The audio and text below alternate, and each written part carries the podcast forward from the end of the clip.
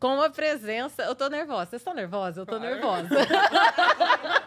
Eu fiquei o dia inteiro ansiosa. Nossa, gente! Meu marido até mandou pra mim uma figurinha fazendo. Tô nervosa. A gente tá aqui. Eu não sei se eu chamo de doutora Thelminha, doutora Thelma Cis, Thelminha. Pode chamar de como você se sentir melhor. Olha, A maioria chama de Thelminha. Ah, maravilha. Eu acho eu vou sentir menos nervosa te chamando É. de Thelminha. Sinto mais íntima. íntimo. É íntimo.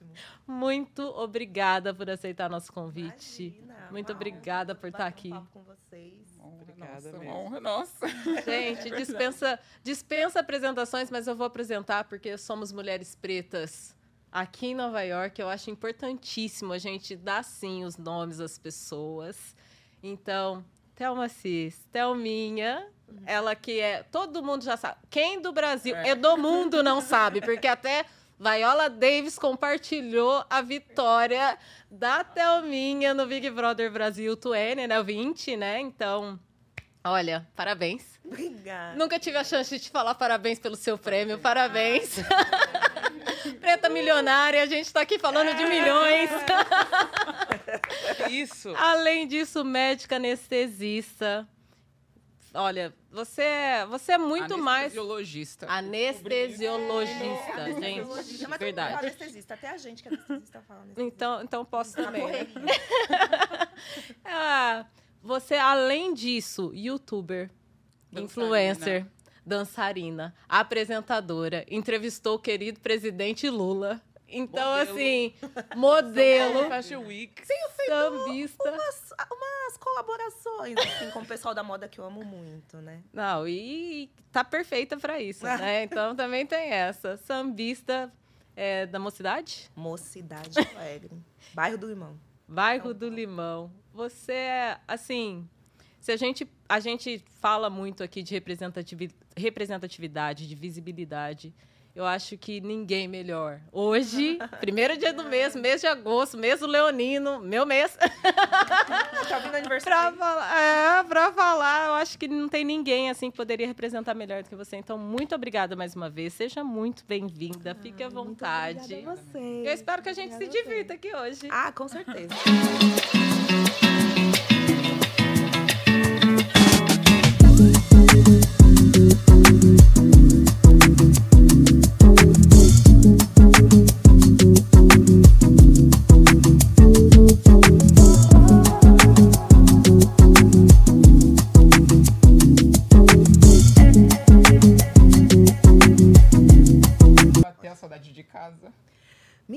Você sabe que ainda não bateu? 15 dias eu tô aqui. Essa cidade é muito, assim, interessante da gente querer conhecer tudo, assim, e é muito dinâmica.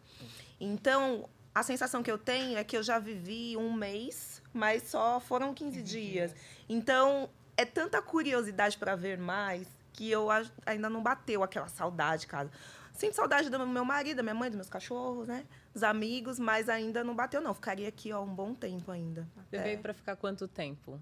Um mês, infelizmente. Só? Logo mais já tá. É, um mês. Olha. Mas eu acho que eu devia ficar mais, né? Ah, também não acho. sei. Eu também. Por Eu acho enquanto, assim, um mês. Eu falaria um ano, dois, três, mas não sei. É, então, eu acho que a vontade que eu tenho é de ficar os seis meses que me deixaram, né? Que Sim. me autorizaram, mas eu não sei. Vamos ver. Não dá pra conciliar muito com o Brasil, as coisas que eu tenho que fazer lá. Ah, Sim, Eu ia perguntar sobre isso, né? Se é por conta de agenda, esse curto tempo, porque você veio para estudar inglês, né? É, meu inglês é bem básico. Era uma pendência na minha vida. Eu costumo dizer que eu tenho uma lista, acho que várias pessoas, né? E eu sempre pego um objetivo dessa lista e foco. E o inglês sempre foi essa pendência que ficou atrás. Aí, na adolescência, eu sentia uma vontade, só que aí era o período que eu estava estudando balé. Hoje, eu até às vezes paro, nossa, se eu tivesse me dedicado ao inglês igual eu me dedicava ao balé, hoje eu falaria muito bem. Mas eu não me arrependo, tenho muito orgulho de ser bailarina, me trouxe muitos momentos, assim, inesquecíveis para minha vida. Só que ficou essa pendência, aí começa um curso, para. Começa outro curso, para. Antes, na adolescente, tinha grana para fazer curso. Aí, quando eu entrei na PUC, primeiro ano que eu fiz um ano de psicologia, Aí na PUC tinha a faculdade de letras, tinha o curso de inglês gratuito para os alunos. Aí foi a primeira vez que eu tive contato. Aí depois eu fui para Unista. Aí na medicina a gente foi lá e falou: a gente não tem inglês, a gente precisa do inglês. A gente conseguiu uma bolsa numa escola particular Sorocaba. Só que aí também começa, para, começa, para e ficou essa sopa de letrinhas na minha cabeça. A intercâmbio é algo que você tem que separar um tempo, Sim. Que é muito difícil conciliar com profissionalmente, né? E um dinheiro também, né? Que não é barato, infelizmente. Inclusive, na minha escola, eu cheguei e me procurei, assim, essa questão da representatividade. Sim. Não achei, fiquei super mal no primeiro dia, infelizmente. Então, deu esse choque, assim. E é isso, eu me sinto, assim, uma privilegiada de estar conquistando esses espaços e servindo como um incentivo para que a galera venha, assim, Venha sabe? também. Não desista. Que é difícil, mas eu tô aqui realizando esse objetivo que ficou lá atrás parado. Eu até tinha pensado nessa, nessa pergunta, você acabou de falar, em relação à representatividade mesmo, que você procurou e não encontrou. No primeiro né? dia. Pois é. E aí, é, conversando até com a. Eu vou falar, é a Sara que faz as nossas redes sociais. Ela tava. Ah, faz essa pergunta pra Thelminha. Como é para ela, assim, ocupar espaços onde a gente não está? Desde sempre. É, tem sido cada vez mais doloroso. Uhum. Porque Então não tá sendo mais fácil cada vez. não é mais fácil, é cada vez mais difícil.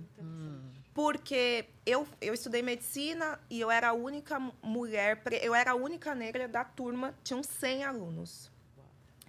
E aí, naquele conquistar aquele espaço e ser a única foi muito difícil, mas eu era muito imatura e talvez ali eu não tivesse despertado, né, essa essa militância que eu tenho hoje, assim. Eu costumo dizer que eu militava ali com a vida. Eu entrei e falei assim, ué, só tem eu de preta aqui, mas pelo menos eu sou uma e quem sabe ano que vem tem mais uma e quem Aí, à medida que eu fui evoluindo e conquistando mais espaços, aí eu já comecei a ficar mais até até assim de bater de frente mesmo, de, de questionar. E aí agora eu tô num momento que eu falo, poxa, é tão cansativo, Desgastante, sabe? é. Tanto que eu cheguei no- aqui em Nova York no domingo, aí eu me conectei com várias mulheres pretas que moram aqui, aí me senti super acolhida, protegida, abraçada. Aí chegou na escola, deu aquele baque. Aí eu fiquei super desanimada. Só que aí no dia seguinte, a professora, a teacher, é uma mulher preta. E aí tinha um menino francês também. Aí deu uma aliviada. Mas ainda assim é muito pouco. E você encontrou outros brasileiros no, no, no curso? Todos Todos brancos. brancos. é. Eu, eu fui. Eu fiz inglês aqui também, eu vim ser inglês. Mesma coisa. Fiquei em cursos indo e voltando, cheguei aqui e falei, "Vou- eu preciso aprender essa língua. E aí, todos os cursos que eu fiz, eu passei por várias escolas aqui também, todos os cursos sempre, maioria brasileiros. Tinha muitos brasileiros, mas a maioria branca, assim. Então, é, mesmo e isso, assim, voltando, né? Você não está só ocupando esses espaços no Brasil. Até vindo aqui, você também está ocupando esses espaços. E, e hoje, né, tem a sua plataforma que mostra que é possível, né? Isso ajuda É. é. outras pessoas a pensarem É, como acho que mesmo. mostrar, mostrar que é possível é um caminho, assim, né? Uhum. E, e sempre acho que se conectar, fazer o Black Money girar, Sim. sabe? Acho que são Amém. várias atitudes que a gente vai tendo Axé. para poder é, minimizar isso, né? É. Porque realmente é muito doloroso. E como ex-participante do Big Brother, você acha que sua visão também, porque você falou que você- sua militância ficou mais forte, você acha que o Big Brother Brasil também te ajudou? Tipo, a sua caminhada no Big Brother Brasil te ajudou a ser mais militante ou não? Com certeza, com certeza. É, o Big Brother também foi outro espaço, Sim. do mesmo jeitinho. Eu entrei, aí eu falei, só tem eu de mulher preta retinta aqui. Aí eu falei, não, aí tinha um muro. Aí eu falei, não, do outro lado do muro vai ter uma pessoa preta.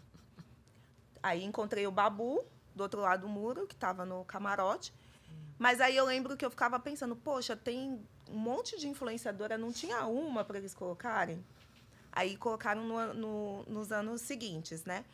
Mas no meu ano não tinha. E era para mim tão importante. Tinha influenciadora de maquiagem, tinha influenciadora de moda, tinha influenciadora de tudo. Podiam, né, ter colocado. Tava ainda naquele momento que o BBB, durante muito tempo, né, teve uma cota. Sim. E aí, depois que acho que Foi até importante, me orgulho muito de ter feito parte da edição 20, onde houveram várias discussões né, de gênero e também racial. Eu acho que essa amizade que eu, que eu tive com o Babu acabou servindo até para eles no ano seguinte, quase metade dos participantes eram negros. Sim. Então, também, quando eu estava ali naquele espaço, eu senti uma baita responsabilidade. Uhum. Porque eu falei, cara, só me escolheram aqui de mulher preta, é muita gente para representar. representar aqui. todo mundo. Tipo, é muita então, gente. Imagina você já sentiu isso. Eu já senti essa responsabilidade, né? É. E dito e feito. Porque aí é, aconteceram várias coisas lá dentro. Uhum. E eu, como mulher preta, fui assim. Muito do que acontece aqui fora com a gente aconteceu lá dentro. Lá dentro. É, entendeu? Claro. Até mesmo o machismo dentro da militância. Que também acontece. E eu sofri tudo isso, Sim. né? eu sofri tudo isso e aí quando eu saí, que eu vi, aí eu fui entender. E aí que bateu caiu a minha ficha de que eu que era uma pessoa que buscava representatividade nas capas de revista, nos brinquedos quando eu era adolescente, eu tinha me tornado Sim, também a referência. Ah, essa referência. é, mas demorou um tempo para cair a ficha. E aí eu me tornei ainda mais militante. Eu fiquei pensando uhum. muito nisso hoje, assim, durante o dia. É, em como, como mesmo a, fazer esse approach com você de sobre visibilidade e sobre representatividade. Porque é, vendo né, a sua história, assim, você tinha tudo para ter a visibilidade e, a, e, ser a representatividade que você é hoje por tudo que você conquistou. Sim. Por ser médica enquanto mulher preta, por Sim. ser bailarina, por por todo, por tudo da sua vida. E você era invisibilizada com todo esse currículo. Aí vem BBB, BBB, e aí a gente agradece, porque você, pelos mesmos motivos, se tornou visibilidade é. e representatividade. Isso é muito. Eu fiquei pensando como foi o processo na sua cabeça, porque para mim já é difícil imaginar Não, que eu tô é, de fora. E foi um processo que, até como aconteceu, a gente, às vezes lá em casa, a gente para para questionar. O meu marido fala: você foi a última a ganhar seguidores, foi a última a ser verificada no Insta. Ah, foi a, e assim, a que todo mundo duvidava que ia vencer. Então, mesmo com o currículo que você está falando, ainda assim as pessoas subestimavam, duvidavam. Nossa, é verdade. E foi é. assim a sua vida inteira. A vida inteira. A vida inteira. Acho Como que as nossas três. Em todos é. os espaços que você ocupa, sempre tendo que se provar e sempre.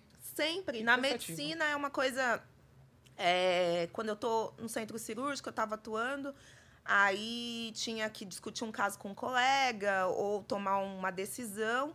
E aí, muitas vezes, falava, nossa, mas é você anestesista? E aí, às vezes, quando a pessoa percebia, fala, não, é que você é muito, tem cara de ser muito novinha, uhum, sabe? Sempre. sempre. vai ter alguma coisa. Você, você é realmente tem cara de novinha. É. Você realmente tem cara de é, novinha.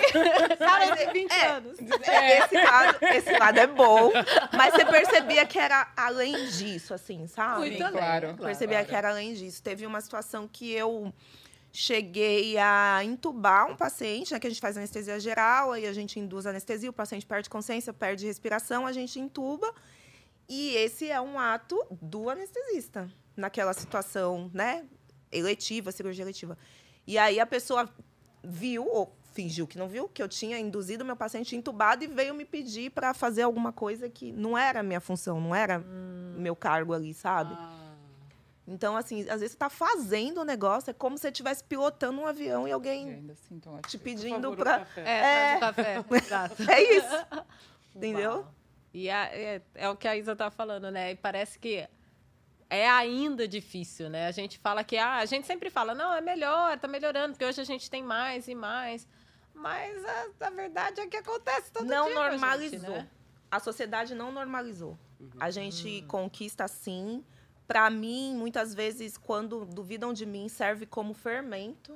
É a, é a, é a alternativa que eu encontrei entendeu? Ah, é, vai duvidar de mim? Então eu vou te mostrar. Muitas vezes eu nem bato de frente no primeiro momento. Eu é mais gostoso quando você vai e mostra, entendeu? Você prova para você mesmo, independente de provar, mas por consequência a pessoa vai te ver naquele lugar. Mas a sociedade ainda precisa normalizar. Né? Uhum, Isso é uma luta diária. Precisamos ser tratados como humanos, né, gente? Pois é. Simples pois é. assim, vamos humanizar a coisa, né? É, É, é mais do que só normalizar, vamos humanizar, né? Exato. A gente a gente está aqui fazendo. é, hoje estamos aqui, quatro pretas em Nova York, Exato. fazendo, acontecendo, estudando, ganhando e sabe? E ainda é algo, é algo que ainda é surpreendente, né? Ainda é algo que Ainda choca. é exato, é isso, É é verdade. isso. É, e por isso mesmo eu fico muito intrigada quando eu encontro mulheres é, pretas como você, como Eliane Dias, que são tão confiantes, sabe? Que realmente não baixam a guarda e fazem para mostrar mesmo que. Ah, duvidou? Vou te provar o contrário. É, e eu tenho muita curiosidade de saber é, quais ferramentas você, mulheres como você e você, né, já que você está aqui, você usa para manter essa confiança, essa autoestima, mesmo quando o mundo está te desvalorizando constantemente fazendo você se du você duvidar de si mesma. Ou isso não acontece tanto? Não, acontece super. Você estava formulando a pergunta e eu já estava buscando a resposta dentro de mim. Eu acho que tem muito a ver, que também acho que acontece com muita mulher preta, com o núcleo familiar, né? Então, existem duas formas, né? A gente é criada para um mundo muito, muito cruel, muito violento. E eu também fui. Então, a minha mãe, ela dizia que eu tinha que ser duas vezes melhor, que não podia uma mosquinha na escola me distrair, que eu não podia tirar nota baixa, tal. Então, isso, se você for ver do ponto de vista de saúde mental, a gente sofre muito ao longo da vida toda, né? É Porque, cara, você não, não precisa ser melhor, você precisa ser você ali, mas a gente, mais de uma certa forma, acho que essa defesa, né, que ela fez isso num, Sim, num, num ato de proteção, acabou otimizando dentro de mim uma autoconfiança. E aí, acho que hoje em dia é o cada tijolinho que você vai conquistando que vai te dando mais autoconfiança, poder para alçar voos ainda mais altos, entendeu? Então, às vezes, eu tenho um projeto no YouTube no Brasil, Triangulando, que foi onde eu tive a oportunidade de entrevistar o Lula. Aí agora a gente estava sentado desenhando o próximo, a próxima temporada. Aí eu falei, gente, a gente já entrevistou o Lula. Então, tipo assim, o céu é o limite agora, É entendeu? Exato. Tô a aqui, Michelle Obama. eu, é, vamos estudar o inglês, vamos entrevistar a Michelle, entendeu? O céu é o limite. Mich- Vai ser o triangulão, já, já tô colocando no universo. É. tá? E eu espero fazer parte. eu vou estar lá na plateia. Vai ser Michelle Obama, é, Beyoncé, porque eu sei que você Vai, é fã, nossa, sou mega fã, Viola, maravilhosa. Vai Não, mas ser esse o próximo triangulando. Sabe por quê? Sabe por quê que é importante? E, é, e a Riri, verdade. Ah, é E a verdade. Riri.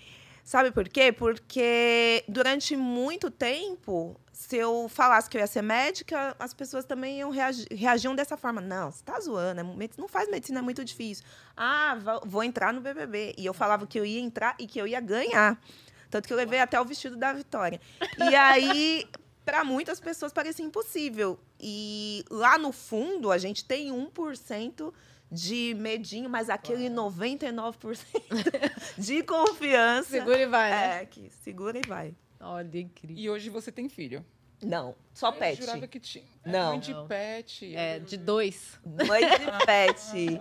Dois filhos pets. Você acha que você, eu vi uma entrevista sua que você comentava que você até pensava em adotar também. Sim, é um dos meus grandes projetos de vida, assim, é ser mãe. E pensando nisso, porque sua mãe falava muito, você tem que ser duas vezes melhor. Uhum. Você seguiria essa mesma linha de raciocínio pro seu filho? Tipo, você tem que ser. Uh. É, eu acho que a maternidade, meu Deus, é algo tão. Eu não sei ainda o que eu vou dizer para os meus filhos nesse Aham. mundo tão cruel, sabe? Sim, que nem aconteceu sim, com, exato. com a Tite, com o Blaise esse final de semana. É, eu fiquei tão magoada, tão chateada com aquilo. Eu, às vezes, até me questiono. Vou botar um filho É, no mundo para é. viver pra- é. isso, sabe? E, e olha E só, é- saiu até esses dias uns dados, dados dizendo que mulheres pretas estão desistindo de ser mãe Mas isso é um por fator muito- conta, né, de racismo e violência, Uhum. com medo de ter colocar filhos no mundo para ficar exposta ao racismo e violência, né? Tá aumentando esse dado. Tinha diminuído e agora voltou a aumentar. É. E aí a gente vê um caso desse que É. aconteceu com Mas resistimos, né? Resistimos. Temos que resistir Exato, também mesmo com exato. tudo isso. Uma coisa que eu quero, eu tenho muita vontade de fazer com os meus filhos é mostrar a realidade assim para eles. Eu eu cresci numa situação que não era de privilégio e graças a Deus hoje eu tenho condições de dar uma condição de privilégio para eles.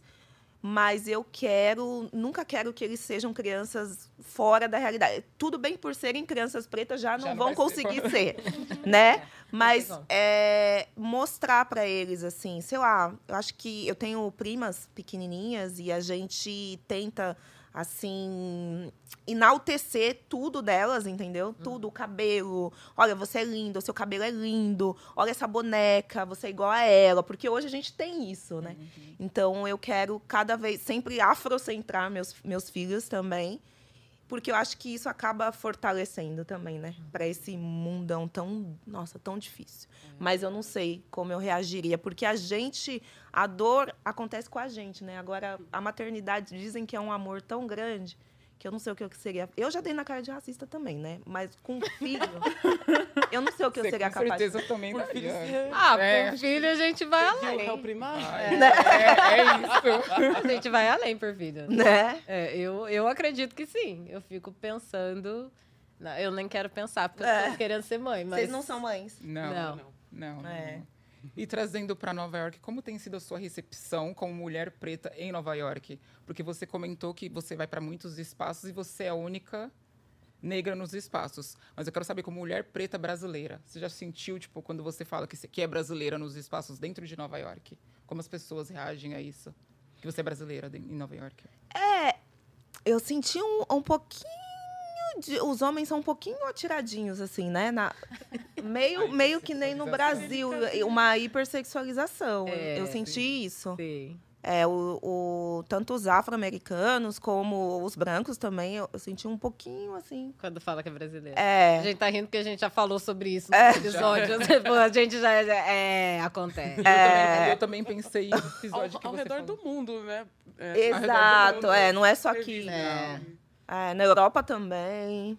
E eu pensei, porque eu vi uma entrevista sua que tava, você estava na África, e você comentou na África do Sul, que quando você falava que era brasileira, as pessoas ficavam indignadas Ah, porque sim. você Tem isso. era uma mulher preta brasileira. Tem isso também. Eles são muito acostumados a ver. É, porque eu tava num, num lugar de privilégio, um hotel caro na África do Sul, e ele falou: Nossa, mas brasileiros que vêm aqui são brancos. Mas é muito. Gente, do avião, do avião, né, que eu peguei pra vir pra cá, só tinha eu e as comissárias. Entendeu? Quantas pessoas cabem num Boeing de Nova York pra cá? Sabe? É- 300 É, pessoas. isso é verdade. Que é o que Ah, acontece. então é, você começa a viagem, e aí as pessoas na internet falam que é mimimi, ainda tem coragem de falar que é Não, mimimi. gente, não- Mas você conhe- começa a viajar, é o tempo inteiro você vivendo isso. Uhum. Pensa, eu peguei o voo nove horas, né, de- do Brasil para cá. Aí já senti. Aí você, né, engole, pensa, não, pelo menos eu tô indo, é mais uma pessoa, chegando lá, vou me conectar com outras brasileiras pretos que estão lá. Aí beleza, fui me conectei, aí chega no dia seguinte na escola. Então é, é assim, e, e em tudo, É. né? Uhum. Então, mas aqui em Nova York tem uma coisa também que é legal de observar, que é a autoestima dos afro-americanos. Uhum. Hum. Então, aqui, quando eu vejo as pretas de, dentro da Land Rover, assim, sabe? Tipo, todo estilo.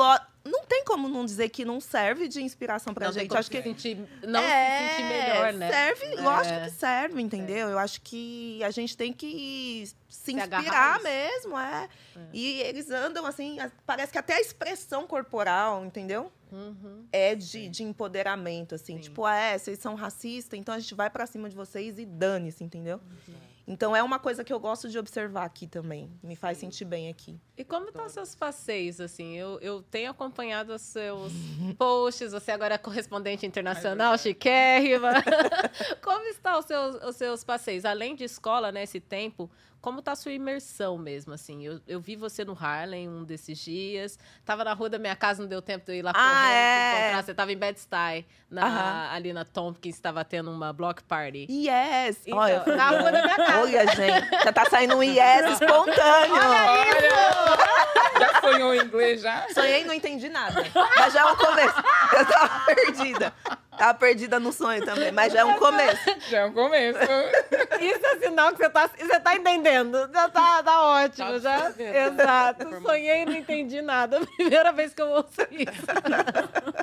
ah, mas enfim, eu vejo que você tá indo nos passeios assim, bem bacanas.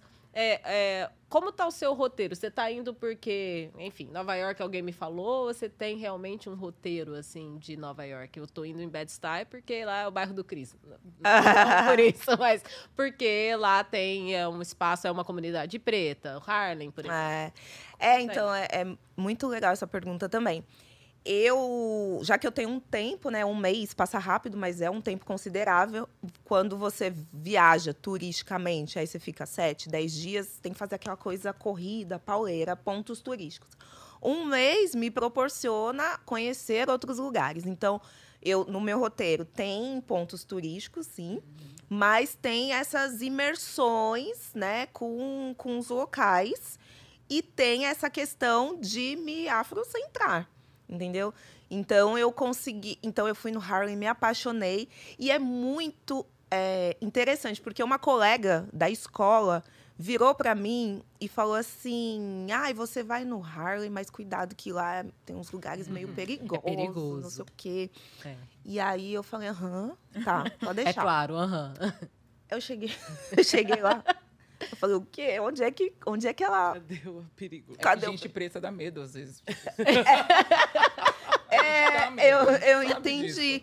Aí, mas obviamente não ia deixar de ir. A mesma coisa aconteceu na África do Sul. Quando você dá vários Googles para montar seu roteiro, eu fui para a África do Sul, só que aí eu fui num, num período muito turístico. Então acabei caindo na armadilha de visitar só os pontos turísticos. Aí eu virei pro meu marido e falei assim: mas peraí, a gente tá visitando um lugar que só tem branco. E aí, a gente está na África do Sul, tudo bem, teve toda a colonização tal, mas lá você percebe muito, muito assim, recente ainda o- os resquícios do apartheid. Né? Que pessoa branca quase não anda com pessoa preta lá. Eu fui num restaurante, aí você dá um Google, um dos melhores. Aí você chega lá, só tem pessoa branca. E sendo servido, e os pretos servindo. Aí a gente falou, não, não vamos jantar aqui.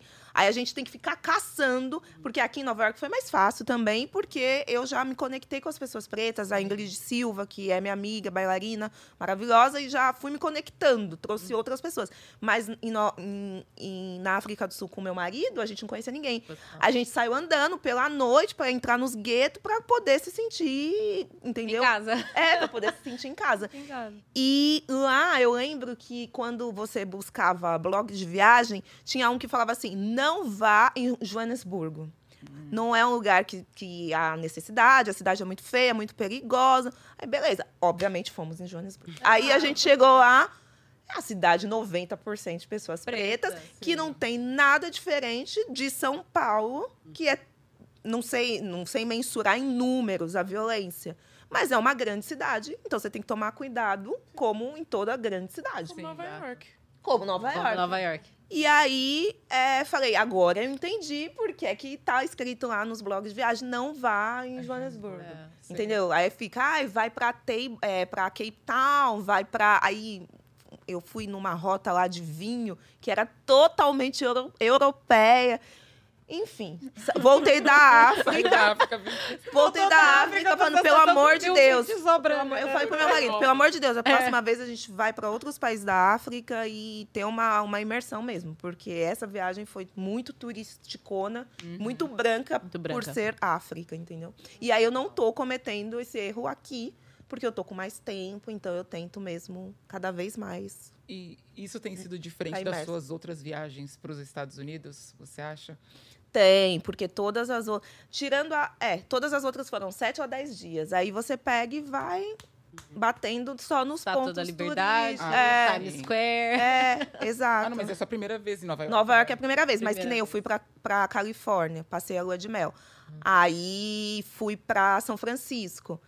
Em São Francisco é a ponte, a Golden Gate, Ah, é. a rua tortuosa, mas, mas sempre tem esses momentos. Aí do nada, andando na rua, a gente entra, tá tendo um show de jazz. Aí a gente fica, ai, que máximo, entendeu? Mas aqui, com mais tempo. É. Hoje eu quero ir jantar no Harley Night. Ah, Pois é. Vocês topam? Vamos de novo, vamos. A gente Eu ia convidar- semana passada. Eu ia convidar vocês. Semana passada? Foi Com o KLJ e o pessoal do... é, do Racionais. Ah, aqui, sim. né? Nossa, eu quero muito E ir. aí a Kênia Maria veio falar aqui com a gente. A gente, vamos sair daqui, Ah. vamos pro Harley Nights. Então hoje, É. olha, pessoal, a Vamos gente repetir. mostra um dia no, na rede Ó, já tô com roupa de ir. Eu falei, eu já gravo com as meninas e já É, eu só, Vamos! eu só troco o sapato. o Harley Nights. Pra quem não sabe de Harley Nights, aliás, eu acho que a gente. Não, a gente não chegou a falar de Harley Nights. Você ah, conheceu a Cíntia, que né, tá, tá nos rolês com a gente. A Cíntia também já veio aqui. E a Cíntia é a pessoa pra falar de Harley, né? Ela conhece Harley de cabo a rabo, assim. Ela conhece tudo É. de Harley. Eu acho que ela não citou Harley Nights, então a gente precisa mostrar isso um pouquinho de tempo. Vamos aproveitar, tirar foto hoje lá, gravar É, com o Thelminha e a gente posta depois. Prometemos que faremos isso. Todo mundo vai na rede social e olha lá. É, mas o Harlem é incrível. Morei no Harlem um tempo. A gente já falou muito de Harlem aqui. Eu, eu aprendi muito da cultura é, preta americana no Harlem. É, pela arte, pela música. É- é- aquela é uma vila preta, né? Uhum. Harlem é realmente uma vila, conta histórias e tal. Então é muito legal de saber que você veio e procurou ir, sabe? Sim. Porque normalmente as pessoas fazem isso, assim, elas olham e falam, ah, é perigoso. Brooklyn, ai, é perigoso. E é bem o que a Ruth falou. Gente preta assusta, né? Então, Assusta. E eu acho que, como influenciadora, é uma responsabilidade também Muito. passar isso adiante para os meus seguidores. Porque as- ontem eu fiz um mini encontro com fãs e uma das meninas perguntou: Você não gosta de ostentar? E aí eu falei. Não, porque não faz parte da. Eu poderia. E assim, não tá errado também. Uhum, porque, sim. como falei, serve de, de referência, inspiração. Mas eu poderia ficar fazendo um rolê muito doido, torrando dólar, mas não faz parte da minha essência. E eu também, eu sempre sou uma influenciadora. Eu, outro dia me deram um prêmio lá no Brasil, esses de rede social, de influenciadora social. E eu gostei muito mais do que influenciadora digital. Porque eu sou muito ligada às pautas sociais. E eu sou muito empática. E as minhas seguidoras, na sua maioria, são mulheres. E muitas mulheres pretas. E aí, é, eu gosto de mostrar para elas que elas podem e devem conquistar todos os espaços, mas eu sou empática, então não- eu vim de um país que tem gente passando fome, a gente voltou para o mapa da fome há 15 dias. Pois é. Então, o fato de eu estar aqui já é, assim, um auge, assim, para muita gente. E não tem por que, além disso, eu ficar ostentando, entendeu?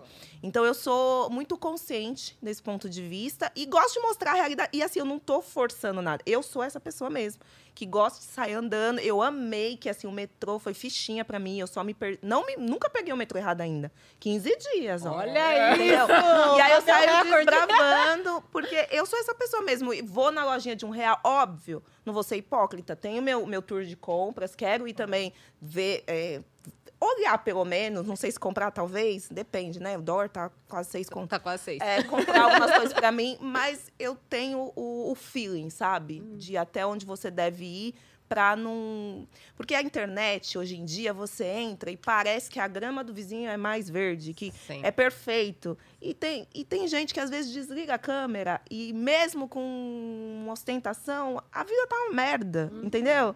E isso tá acabando com a saúde mental das pessoas. Sim. De achar que a vida, só a vida delas é uma merda. E não é, todo mundo tem problema, entendeu? E tem muita gente que passa essa imagem da vida perfeita que não existe.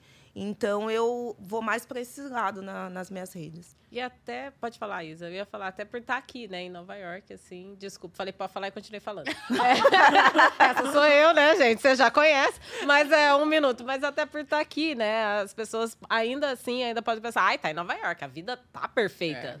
Sim, sim. Não é bem assim, não, não é, não é exatamente desta forma. Exato. A vida é bem difícil, né, desculpa, Isa, te contar. Imagina. Ótimo, ótima pontuação. Mas o que eu queria perguntar para você é porque realmente você saiu do papel de estar procurando uma referência e a- a- ocupou esse, esse lugar de referência. E ainda fiquei amiga das minhas referências. Olha, Tipo, é tão A legal. Thais Araújo, a Mar... Olha é muito, isso. é muito Nossa. Que mundo. É surreal, né? É surreal. Olha, eu, eu não sei, eu não sei se o sentimento é o mesmo, mas pra mim é o mesmo sentimento de ter você aqui, de ter Eliane Dias aqui, de ter Kélia Maria aqui. E, Tipo, é o mesmo sentimento, sabe? Ai, obrigada. E é tão bom, né? É muito bom. É muito bom. Como você navega, assim, na sua mente? Mudou alguma coisa na sua vida, do seu comportamento, de como você toma algumas escolhas é, em pensar, ah, agora eu sou uma referência. Eu devo agir assim, ou eu não deveria agir assim. Você passou por esse processo? Eu acho que só do ponto de vista de responsabilidade mesmo, Uhum. né? Dessa coisa de você entender com quem você está falando e ter responsabilidade. Aí tem o lado de ser médica também, que é outro rolê, que Uhum. tudo que você fala tem que ter embasamento. Então, é mais por esse lado. Agora, eu continuo sendo a, mem- a mesma pessoa que, às vezes... Vixe, eu amo a 25 de março, né? Aí, outro dia, eu A fui gente lá... tá falando dela agora. A gente tava falando, da né? 25. Chinatown. Chinatown. Que você falou que é parecido Ah, é, com a porque- 25 de março. É. E eu peguei e fui comprar todas. Eu fiz uma festa junina lá em casa. e- E aí eu fui comprar todas minhas coisas na 25 de março. Só, só dei uma leve disfarçadinha, assim, porque às vezes você, é, o- as pessoas são tão carinhosas que quer tirar foto, foto, foto, foto, foto, foto. E aí você não consegue sair do lugar. Não consegue sair do lugar. Mas eu continuo sendo essa pessoa, assim, que é bem pé no chão, assim.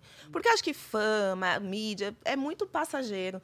BBB tem todo ano. Daqui a- às vezes as pessoas olham pra mim e falam, qual foi o mesmo BBB que você participou? Foi o mesmo da Juliette? Eu falei, não, tinha como, não tem como eu e a Juliette ganhar no mesmo BBB. Mas as pessoas perguntam. Ah, mas acontece, Ai, gente, acontece. Acontece, tá tudo bem.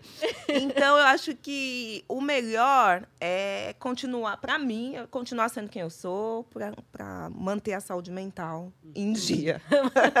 Exato. E a- Pode falar. Não, você continua. Vou parar de cortar. Você continua trabalhando como médica, atuando como médica ou você agora? Dando plantão, não. Porque Não. é muito difícil conseguir conciliar com a agenda. Então, eu a- optei por, nesse momento, em- faz dois anos que eu estou afastada, eu trabalhei na linha de frente, desculpa, da Covid, em janeiro de 2021. E lá eu também sentia é, o quanto ia ser difícil conciliar, né? Tanto que eu entrei no hospital, tipo, low profile e meia hora depois estava em tudo quanto é rede social. E aí que eu percebi, nossa, realmente fugiu do meu alcance, porque eu entrei muito assim, no silêncio. Então, aí que eu entendi, entendeu? De você ir falar com. Eu estava numa UTI, aí você vai passar notícia de um caso, porque a gente passa visita e passa notícia. Aí a pessoa fala, ok, mas você é a Thelma do BBB, né? Posso tirar uma foto? Putz. Então aí eu percebi que estava muito misturando as coisas. Então eu falei, vou dar um tempo, vou viver esse momento. Uhum. E fui me apaixonando cada vez mais pela comunicação. Aí recebi o convite para continuar na TV falando de medicina. Então, para mim, foi um link que eu vivo estudando medicina, toda semana eu estudo. E aí quero voltar, mas de forma voluntária, porque aí eu consigo conciliar, separa um tempo, faz voluntariado e depois volta para a vida, entendeu? Aí vou ficar fazendo assim. Nossa, que E- incrível. E o que você é. diria para as pessoas que falam médica não pode ser modelo, médica não pode Fala eles YouTube. entrarem na. Fala pra eles entrarem no canal dela, no- na rede social, e aí a resposta tá lá. É simples assim. Ah, eu sempre levantei a bandeira de que a gente pode deve ser É o que tudo que a gente quiser. É. Então eu também. Eu vou e mostro, sabe? Uhum. Faço direito, eu respeito todas as profissões. é, Sei que quando você ocupa diferentes espaços, você tem que. Você não pode chegar assim, falando, batendo no peito, falando, ah, eu vou fazer e pronto, acabou. Eu acho que vale todas as vezes, todas as vezes. Quando eu sentei para entrevistar o Lula, eu, eu, eu estudei pra caramba. Quando eu fui convidada para. E assim, por, tu, é, por detrás tem um motivo. Então, as passarelas que eu, que eu ocupei, eu fui a primeira vez num desfile que era pura representatividade LGBT, QIAP+, e negra. Um desfile que estava homenageando a Márcia Pantera, que é minha amiga de São Paulo. Então, tinha todo um motivo para eu estar ali. E depois, um, um outro desfile também, que só tinham pessoas, modelos negros, e eu tava... é, eu tive o prazer de, a honra de abrir o desfile. E aí sempre vai ter gente, né, que vai, vai olhar com, com crítica, mas eu acho que eu sei o que eu fiz para estar tá ali, de respeitar a profissão de modelo, de fazer aulas antes, entendeu? De conversar com o estilista, de entender o que, o que ele quer levar para o desfile dele. Então, tá tudo certo. Eu vou sem peso na consciência. Tá ali como convidada também. Então, é, é, exato. Tem que curtir, tem é. que, essas pessoas, as pessoas precisam parar de ser chatas. Essa é a verdade. ah, não gente. Sabem, gente. Vou dar um curso. Ah, não, tipo, precisa parar de ser chato. Eu acho que é mais isso. Mas voltando ali um pouquinho, assim, indo pela, pela essa questão que a Ruth estava falando, no, é, acho que foi, foi a Ruth mesmo, uhum. é, de você agora tá né, como comunicadora, mas também falando de saúde, né, misturando ali, é. E aí eu, eu assisti o seu take da, sobre as vitaminas que você uhum. postou na semana passada.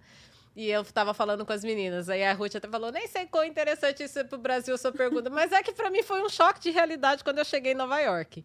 Eu cheguei aqui e aí eu fui morar com os meus tios e minha tia ficava: você tem que tomar energia C. E aí ia lá e buscava vitamina para eu tomar. E não, porque vitamina. Eu não fui criada em um meio que as pessoas tomam remédio a todo momento e que ficam ali procurando vitamina.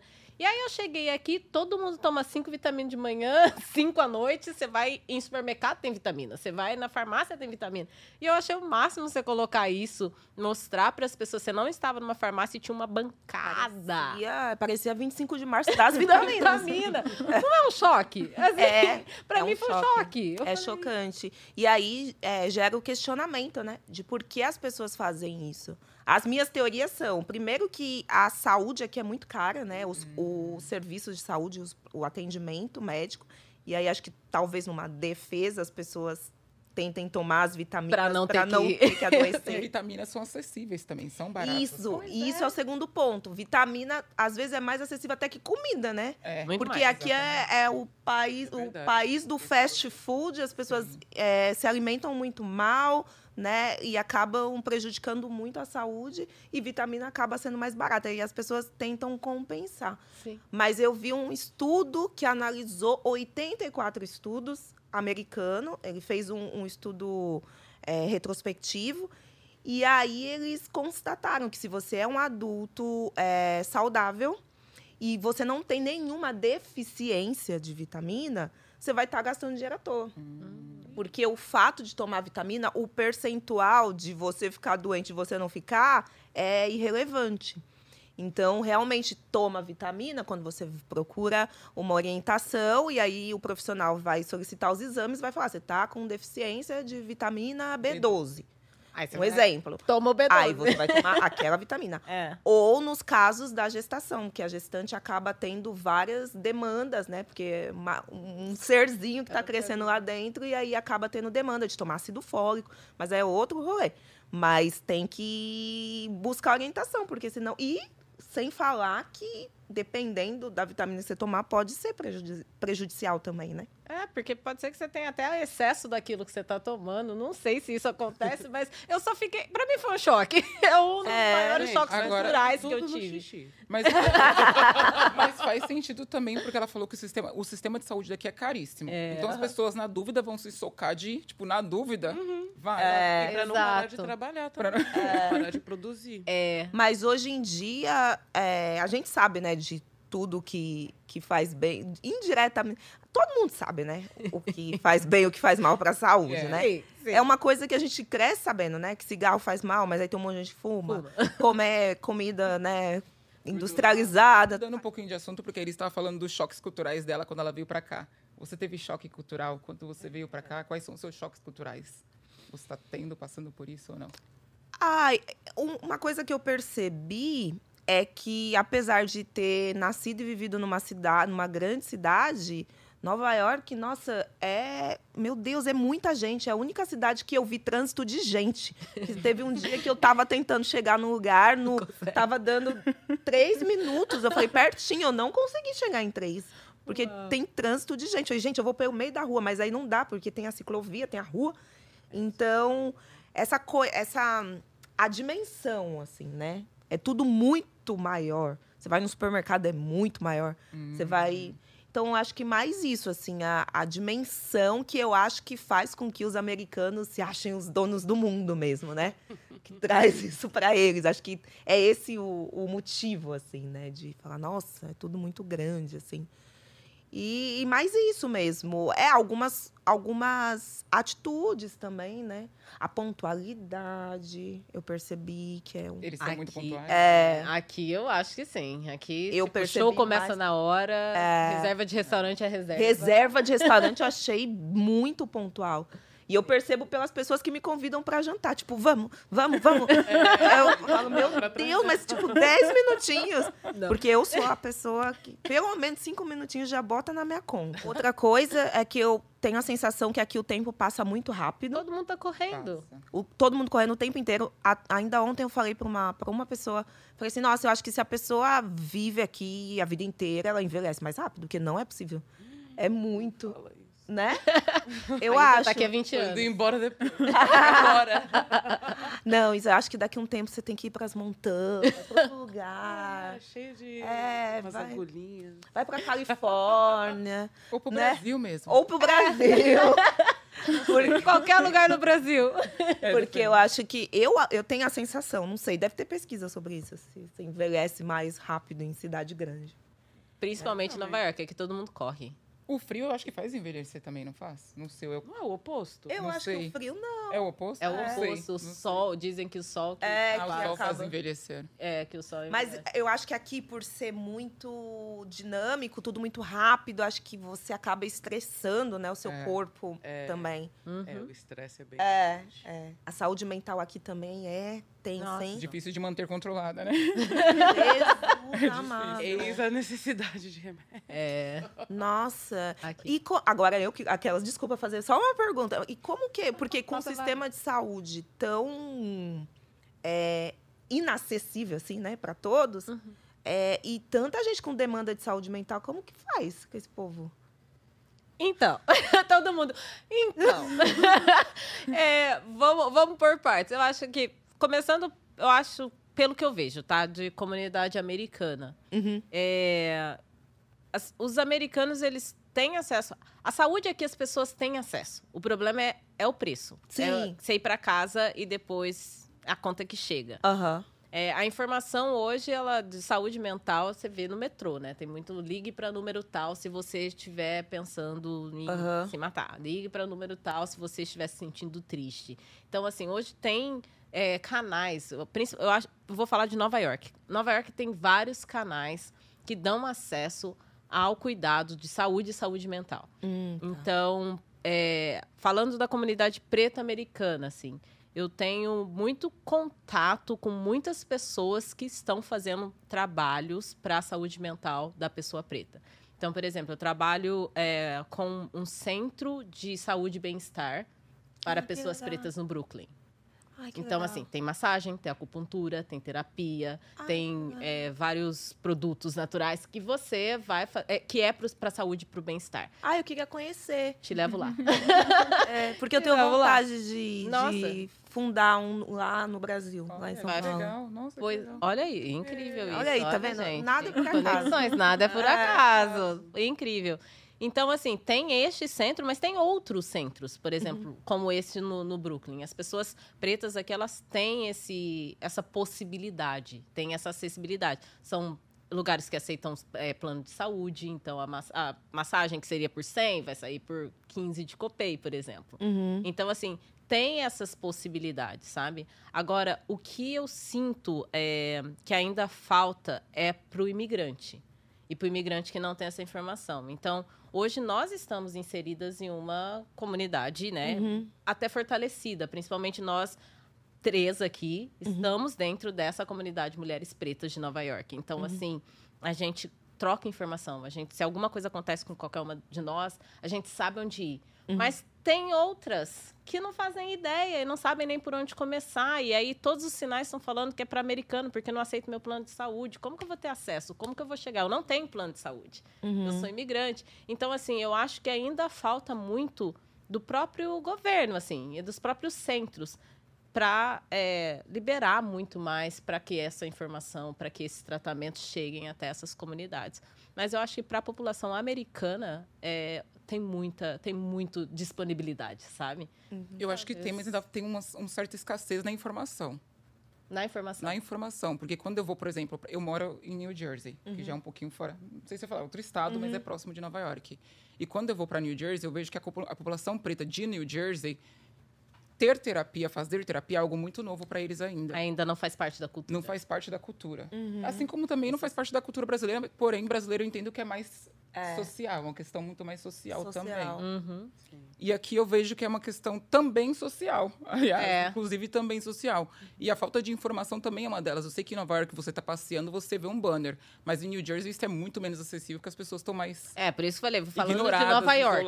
É, é. Falando de Nova York, que é, É. por onde eu, eu ando. Mas até Mas- por Nova York também eu sinto que existe essa falta de informação para com a população preta de Nova York. Eu, eu acho que não é. E aí é um. A gente vai virar essa discussão aqui, a gente vai até cortar depois. Mas é, eu acho que são duas coisas, assim. Eu acho que a informação, ela existe, a disponibilidade também, mas ainda a informação, ela não, ela não criou ponte para dentro dessas, dessas casas, para dentro dessas famílias. Eu acho que, assim, tá ali, mas a gente não sabe como acessar e eles também não sabem como fazer com que a gente acesse. Então, ainda é o que a Ruth estava falando de ser novo. Ainda é novo, é, mas ainda é novo para o mundo, né? Ainda é muito novo para o mundo. Tratar saúde mental como saúde. É. Ainda é muito novo para o mundo isso. Então, eu acho que é isso que ainda falta. Mas eu vejo acontecendo.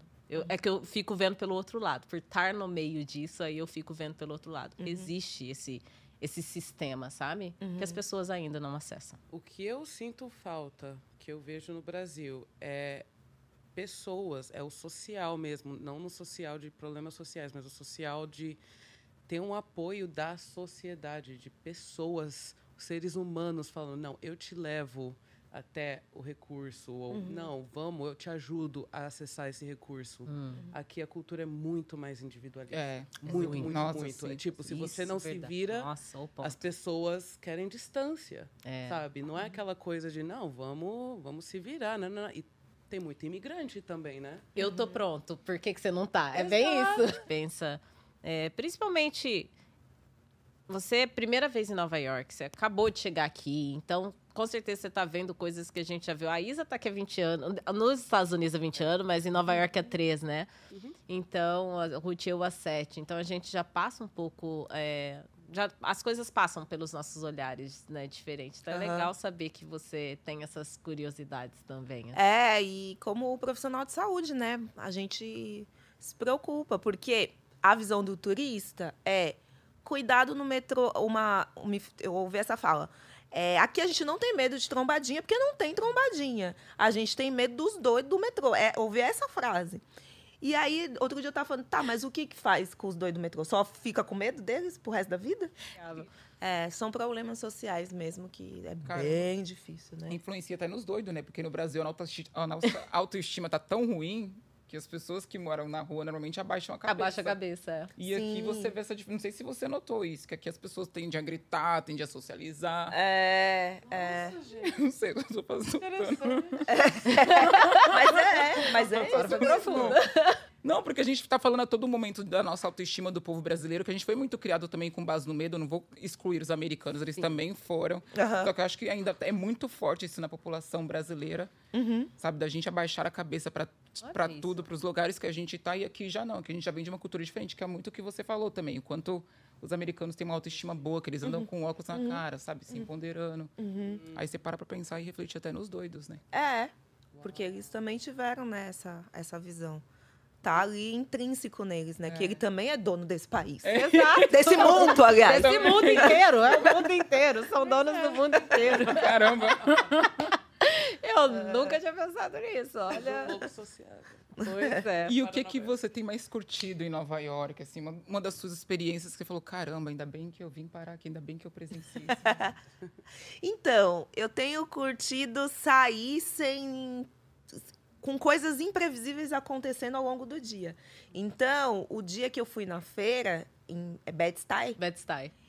Então, eu não estava pretendendo ir no Harlem naquele dia.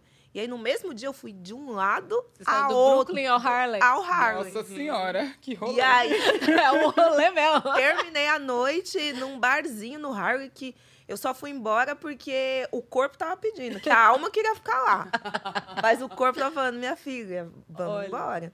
Entendeu? Então, essas, essa, essa questão de ser uma cidade dinâmica, que dorme, tá? Porque falar assim, ah, Dorme Nova York sim. não dorme. Dorme sim. Eu Duas sou, horas da manhã. eu sou inimiga do fim e saí sábado pra duas baladas. Uma foi. Eu fui em Stonewall. Stonewall, é, que é a, a ba- balada que teve aquele assassinato horrível que deu início à militância LGBTQIAP+. E aí eu fiquei muito, muito feliz de estar naquele lugar, assim. Eu tenho muitos seguidores também da comunidade LGBT. E aí poder mostrar, mostrar isso para eles, fiquei muito feliz.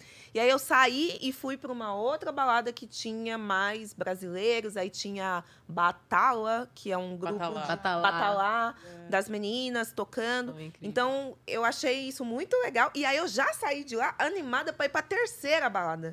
Só que aí já era duas e meia, três, acabou. Acabou. Não, gente. Aí a Nova gente York, falou, olha, Nova York vem, dorme sim, a gente venceu Nova York. Eu fui embora, quatro. Mas em São Paulo eu já, che já chego seis, sete às É vezes. isso. É. São Paulo que não dorme, né? É, É, São Paulo não Paulo. dorme. São Paulo não dorme. Eu não sei se eu também tô nesse pique por saber que eu tô aqui um curto, né, período É, de sim. tempo. Porque também já me bateu uma coisa. Isso é legal. Outro dia eu falei assim, nossa, eu já estou me sentindo como uma local. Porque eu já estou conseguindo ver a diferença do turista. O tu, eu, a minha escola é na Broadway, ali, bem na- perto da Times Square. Aí eu- o turista ele vai andando bem devagar, aí ele olha pra cima. A a o ângulo de inclinação de- do pescoço do turista, ele é maior. Aí ele anda assim, aí ele tá com o celular na mão pra tirar foto. E eu já sou uma garota nova-iorquina com café na mão, correndo assim e costurando e de olho no farol que tá fechado e fazendo assim, assim, assim. Aí a escola que chega em 10 minutos, eu chego em 7, porque eu sempre saio atrasada. Já é da minha, do meu, da minha personalidade. Da essência. E aí eu falei, nossa, eu já tô muito local, porque já não, não tá mais assim, né, me fascinando tanto, já tô me acostumando com aquilo. Nossa, Sim. foi rápido o seu processo. Foi mesmo? No primeiro Foi dia eu mesmo. fiquei assim, é, tava Olha, sabe quando eu percebi que você já era nova-iorquina antes de você falar? Hoje, quando você parou o trânsito em frente ao estúdio. Ah! Ela atravessou no meio da rua. Parou o trânsito. Saiu correndo. Eu falei, Nova Arquina. tá assim, ambientalizada essa Já pessoa. estou me sentindo uma local. Você é de São Paulo, do bairro do Limão. Aquilo ali também é muito. Pois é, né? É, Não não, tem- é. Pois é, eu cheguei no Harley e falei, mas a menina mandou eu ter medo do Harley pra quem morou na periferia É de São. Paulo. E o meu marido ainda era Isso é mais verdade. periferia ainda do Peri Alto, que você não consegue andar na rua, de tão estreito que é- quase não passa carro na rua. Sim. Uau. Os- as, as quebradas que eu tô acostumada no Brasil. Eu, O sim, Harley, Chega no Harlem, aquela rua Aquelas de avenidas. É, tem aquelas avenidas para cinco, cinco linhas de Aquelas carro, né? igrejas. É, não, não tem jeito. Eu tive a mesma sensação também. É uma coisa. Esse, é um choque também. É. É. Às É. vezes, quando as pessoas falam, tenha cuidado, eu falo assim, você não sabe de onde eu vim, meu querido. Pois é. Tenha cuidado. Quando eu tava crescendo, né, era adolescente, aqui eu pedia pra minha mãe pra ir fazer as coisas e ela, não, é perigoso, não sei. Eu, mãe, a gente veio do Brasil. Como assim? Mas, É. Mas nunca rolava. mas tem seus perigos aqui, né? É, tem, é, gente, tem seus perigos, né? Não- Como toda cidade grande, mas infelizmente o Brasil tá. Não se Você não pode mais sair com o celular na mão, né? Por conta do Pix agora, tá tendo muito, muito, muito assalto. falar isso, que tá tendo É, sequestro. sequestro relâmpago voltou de novo, até muito. Por conta de Pix. É, porque é muito fácil, né, pegar todo o dinheiro da pessoa. Então, Nossa, realmente dá, dá muito medo. Crocs.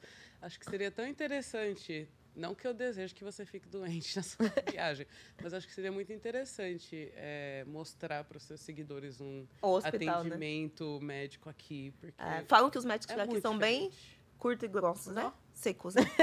Eles- é. É, Até, É. até Não que no Brasil não até tenham vários assim saiu também. aqui. Nó, eles são muito secos. muito secos. E não Sabe? pensam em, assim, em alternativas naturais. É tudo, toma esse remédio, toma esse remédio, toma esse remédio, sabe? Eu tava pensando nisso também outro dia, e eu acho que tem muito a ver com a formação e com os acessos. Aqui, é, tem muita tecnologia antes de chegar no Brasil. Tem muito mais dinheiro do que o Brasil. Então, acho que um médico aqui, não sei, estou assim, né, supondo. Ele tem ferramentas, ah, pede uma ressonância e já dá um tiro faz. com bala de canhão, entendeu? Na, no Brasil, a gente aprende muito, não é todo mundo que pratica, porque tem gente ruim né, em todas as profissões. Então, a gente aprende muito, a- eu aprendi que a clínica é soberana. Então, aprendi a examinar os pacientes, botar a mão no paciente. Então, se eu botar a mão em você, examinar e a- tiver algum sinal, às vezes, um exame, eu não necessariamente preciso pedir um exame, entendeu? Ou confiar no que aquele exame está dizendo se eu botei a mão. Sabe, Você entendeu? Mas aí também tem a ver com uma formação de lugares que não tem recurso. Sim. Então, eu, quando eu fiz anestesia, eu rodava em três hospitais. Um tinha ultrassom, para eu fazer um bloqueio, que a gente fala, para anestesiar só partes do corpo. Outro tinha um eletro, neuro, eletroneuroestimulador, que é tipo um choquinho para achar o nervo. E outro não tinha nada. Você aprendia a fazer a técnica guiada por anatomia. Bota o dedo aqui, deve estar passando a artéria tal, e aí você faz. Então eu achava importante aprender a fazer dos três jeitos, porque eu falei, eu vou sair pra vida. Aí tanto eu posso cair num hospital particular como no SUS. Sim. No SUS geralmente não tem o ultrassom. Então eu tenho que saber fazer sem, entendeu? Então eu acho que no Brasil acontece muito isso, tem lugar que falta tudo. Sim. Você tem que fazer quase, né? Sei lá, mágica. E aqui, acho que como eles têm muita coisa à disposição, acaba ficando essa coisa mais técnica só, né? É. Eu acho que tem, além disso, né? Além de toda essa parte técnica, também tem a questão cultural de que aqui não tem muito toque, né? Então, até Uhum. as pessoas não se tocam Sim. muito, assim. Não sei outros estados. Me falaram que no sul já tem mais toque, principalmente na comunidade preta. Mas aqui, para esses lados de cá, não tem toque, não, gente. Eu- Não tem muita questão de, de tocar. Você morava de... onde antes? Antes, eu morei, então, cinco anos no Texas. Uhum. E. Quantos anos na Flórida, gente? Uns 14 anos, 15 anos na Flórida. Mas a região do Texas, ela é mais racista, historicamente, né? É, é uma coisa. Não tem muita mistura, não. Tem. É uma cultura bem interessante, né? Então, lá eles são dessa coisa lá na Geórgia, Mississippi, Alabama. Uhum. coisa Tem segregacionista, né? Tem confedera confederação, Sim. né? confederacionistas. É. É. Eles eram bem fortes nessas regiões. O apartheid foi bem forte nessas regiões. É. também. Sim, mas eu não, eu não via toque, não. Eu acho que aqui eu vejo mais toque por causa dos caribenhos. Nossa, é, tem bastante. É. Mas... Nossa, mas é interessante você falar que no Brasil os médicos são mais próximos por conta do toque, por conta da falta de recursos. Falta de recurso. É, nem todos, né? Porque outro dia me criticaram porque eu tava romantizando a medicina. Então, a real é que tem. Eu aprendi dessa, dessa forma, vários outros colegas agem dessa forma. E tem aqueles que vão agir como um médico americano. Assim como deve ter médico americano que deve tocar um pouco mais Tocar. também. Exato. É, não dá pra generalizar. É, não, pra- dá. É, muita, Não muita dá. coisa. Mas a homeopatia no Brasil não tem igual. É. Porque aqui é antibiótico e analgésico para tudo. uhum, Por tudo. é. É, É, essas- Tem tem- isso também, na medicina tem crescido muito, né? Outras vertentes, assim, né? Que o Brasil Então. está à frente, é isso que vocês estão falando? Na homeopatia, eu, digo, eu diria que sim. Na medicina alternativa. eu Medicinas li, técnicas é, mais alternativas, né? Então, é, eu li sobre isso, que o Brasil está bem à frente na, em, em relação a ter mais diversidade na gama de medi- medicina alternativa do que Estados Unidos, que ainda é muito focado na questão tecnológica e medicinal, né? Porque gera muito dinheiro também para esse país, né, gente? A gente Exato, também tem tecnologia É. gera muito dinheiro, tem isso também. É muito dinheiro envolvido. É, trabalhando em hospital, vocês não têm noção dos custos, né? Entendeu? Então, é, até gera questionamentos. Porque a gente vive batendo, né? É muito mais fácil você investir em medicina preventiva. O que mata as pessoas no mundo inteiro é doença cardiovascular. Então, é muito mais fácil você investir em atenção básica à saúde, que nem no Brasil a gente tem o SUS, que é uma benção do ponto de vista do papel, né? Falta isso, E, e na prática tem vários problemas, né, por, por erro de gestão, mas assim, na teoria é foi o que Genial. a gente perdeu mais de 600 mil pessoas na Covid. Sem o SUS, sei lá o que teria sido, Pois é. né? E você vê o quanto custa caro um leito de UTI, o quanto custa caro uma cirurgia cardíaca. É muito mais barato você investir e falar pro, pro cara, cuidar do cara que tem problema cardíaco, hipertensão, para ele não infartar, Uhum. entendeu? É. Então, mas aí vem a indústria farmacêutica por trás, né? Vem, Hum. entendeu? E como que tá o inglês? Você, tá- você acha que vai conseguir pegar o inglês em um mês? Na, é na primeira semana ficava uma sopa de letrinhas na minha cabeça.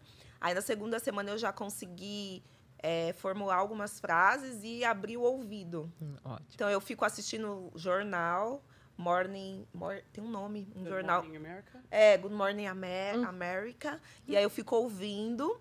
Tô, só ouço músicas em inglês. Renascense, da Beyoncé, Bruno Mars. Só fico ouvindo música em inglês. É, Rihanna. E acho que melhorou, sim. Tá melhorando. Acho que quando começar a desenferrujar, é, aí vai ter na hora de ir embora. Aí sabe o que, que a gente faz? A gente começa a te mandar mensagem, áudio, É. continua conversando com você em inglês. É. minha. É, é, Não, mas isso eu que é isso que voltar, tem que quero fazer, voltar. sabe? Não Quero pode parar. Você, que não pode pensa em voltar com o maridão ou não? Ele tá vindo pra cá domingo. Eba. Aí a gente vai fazer aquela semana bem turística, Estátua da Liberdade. né? e a, mas quero levar ele no Harlem também.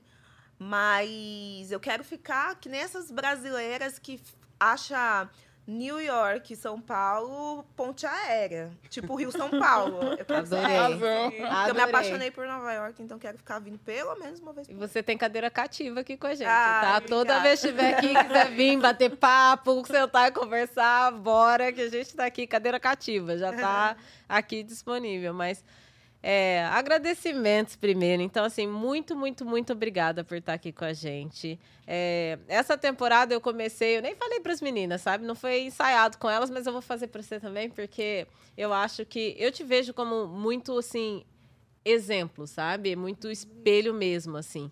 É, de, de mulher preta que conquista. Não é que conquistou, que conquista. Você já está falando, a gente está aqui falando de né, mulher milionária, ela já está pensando lá, ah, vou abrir um centro de saúde para pessoa preta. Gente, isso para mim, assim, aquece meu coração fazer uma, ouvir coisas dessas, sabe? Então, é, já fiz essa pergunta nos outros episódios, gostaria de fazer para você. Hoje, essa, sendo essa mulher que conquista, sendo milionária, a gente tem uma preta milionária do meu lado. Emoção. Desculpa aí vocês que estão aí assistindo, ela tá do meu lado. É, o que você diria para sua criança interior, para sua menina que sabe que tá lá com medos ou com anseios ou muito feliz, enfim, não sei. O que você diria para sua menina, para sua criança? É, é... Ah, essa parte emociona, né? Eu fui rejeitada a minha vida inteira, né? Eu, com três dias de vida, fui abandonada, depois veio a adoção.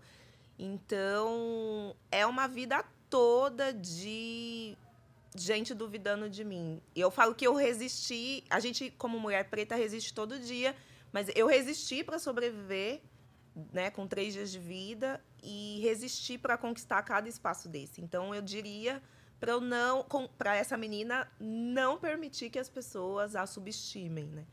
Que ela continue resistindo e que ela continue conquistando cada vez mais. E uma coisa que eu aprendi conquistando é que a gente conquista um sonho e não pode ficar ali na zona de conforto. Você já tem que alçar algo maior, assim, sabe? Então, é isso. É, é muito difícil o caminho. É realmente uma luta. Mas é muito gostoso quando você consegue também realizar. E olhar para trás e falar, nossa, tinha tudo para dar errado. E, Deu muito tem, certo. e tá dando muito certo, sabe? Muito certo. Então, é isso. Só gratidão mesmo. Ah. Obrigada pelo carinho. Tô arrepiada, tentando não chorar pra você não chorar, porque eu tô vendo seu olho, você tá olhando pra mim, eu tô olhando pra você. Calvinha, gratidão. Muita, é uma honra te ter aqui com a gente. Obrigada por ocupar todos esses espaços e mostrar que é possível. Obrigada por não só influenciar. Eu acho que você, mais do que só influenciadora, você realmente é a nossa representatividade. Então, muito, muito, muito obrigada, viu? Ai, obrigada a vocês e sucesso. E por Obrigada. nos permitir esse bate-papo também, né? De Exato. contar ouvir É. um pouquinho da sua história. Ai, obrigada mesmo, gente, pelo carinho. Sucesso. Vida longa ao Pretas em Nova York, né? Sim. e linda, obrigada. Obrigada. Gente, Pretas em Nova York, episódio 13. A gente tá aí, tá de volta em casa e com essa mulher que é- ela é mágica. E a, a presença dela é uma magnitude. Muito obrigada, Thelminha. Obrigada, gente. Episódio 13. Gostei do. Aí, Brasil. Ah, é 13, mas pode dica. ser 13 também. A Ah, é gente três? muda, não, a gente 13. muda. Ah, entendi 13. Não, Ah, mas é um eu erro acho- ato falho que não Ah, é pra- gente, assim, olha, sem querer ele virou 13.